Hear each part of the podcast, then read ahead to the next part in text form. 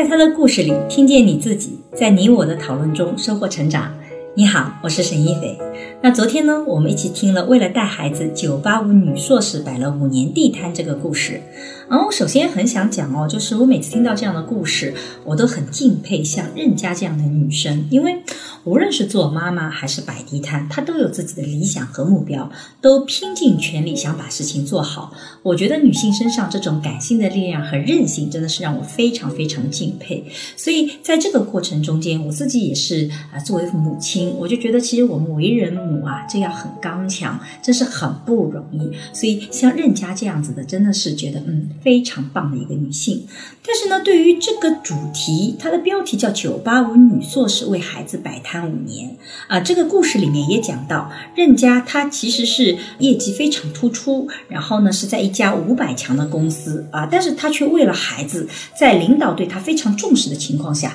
依然决定要离职。离职三年后，淘淘如愿出生，然后她为了要这个照顾孩子，做到工作育儿两不误，那她就决定要这个自己要。去做一份职业是比较弹性工作制的，就摆地摊。她认为婆婆搭把手就很好了。那这个故事没有交代更多的细节，但是我对于这个话题是不是真的为了孩子，其实我是有一些质疑的。这个质疑其实也是帮助听众朋友们有的时候在做决策的时候理一理啊，就是说，其实每一个人在做职业发展和规划的时候，都会有你个人内心的倾向。孩子可能是其中的一个原因，这背后还可能有别的原因，比如说这份工作并不是你真正喜欢的，或者是你遇到了职业的瓶颈啊，这个快突不过，或者就是你的家人并不喜欢这样一份职业，种种各种理由会让你决策说我不要这份工作。如果这份工作是你特别喜欢的，又是你很有成就感的，其实绝大部分的人是不会这么贸贸然去来去做这样的一个辞职的决定的。所以在这个决策里面，孩子可能是很小很小的一部分，可是，在我们事后构建自己整个决策的时候，由于其他那些都看上去不太能放上台面，所以我们会把孩子放到很重的地位。我们会告诉别人说：“啊，我就是为了孩子才做这样的一个选择的。”我觉得这个对孩子特别不公平。也就是说，我们人生有的时候的其他这些原因都被甩锅甩给了孩子，很可能这份工作就是你不那么喜欢的，但是孩子得承受这一。点，而当孩子承受这一点的时候，就会出现一个问题，就是说你会觉得你是为了孩子才做这些事情的，那这样子的话，你就会产生一个我们所谓学术上讲的叫付出感。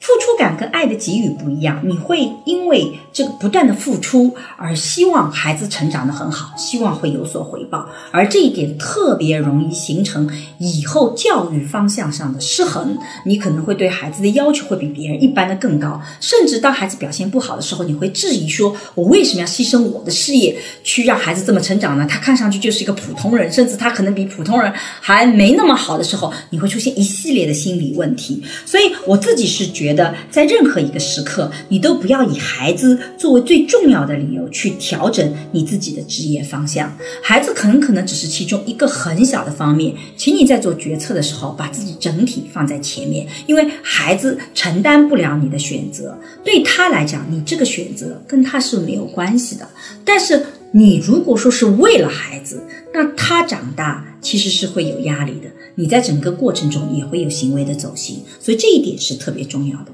第二个，我也不觉得说，嗯，当任家选择了所谓摆地摊，他就觉得这是个最好的选择，因为。表面上摆地摊是个弹性的工作，但是不是弹性的工作对教育孩子就一定是最好的呢？其实并不一定。表面上看起来很自由，好像想干活就干活，想接孩子就接活。但只要是你喜欢这份工作，你就会发现你其实就会花很多的时间精力。它也是有冲突的。我们昨天的故事里也提到了这种冲突。所以在这个我们做很多的研究里发现说，在家庭和工作的平衡，往往不是职业本身，而是你对事业的爱。哎，哈佛大学的一个教授，他自己上的课就叫爱和事业，而不是叫家庭和工作的平衡。我当时去问他的时候，哎，为什么把这个题目改掉？他就说，大量研究发现，你只要很爱一个工作，这个工作不管是弹性就业制还是什么样的工作制，他都会来抢夺你的爱和精力。所以实际上表面上看起来很啊简单的弹性工作制的工作，但并不一定是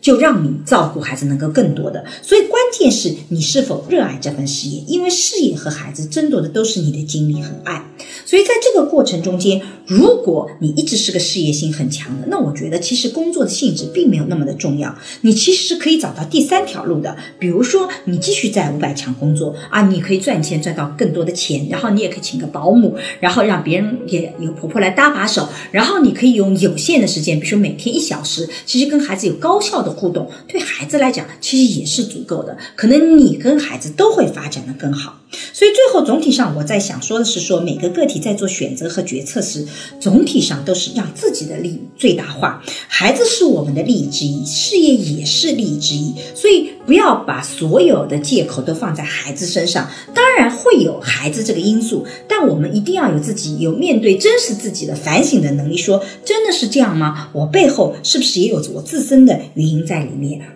如果我真的是很喜欢我的职业，那么你对这种牺牲一定要小心再小心，因为这种牺牲到未来一定是会寻求回报，其实会使得你的生活反倒有问题的。那以上呢，就是我对九八五女硕士为孩子摆摊五年这期故事的想法。如果你有什么想说的，欢迎在音频下方和我互动，让我们在讨论中收获成长的智慧。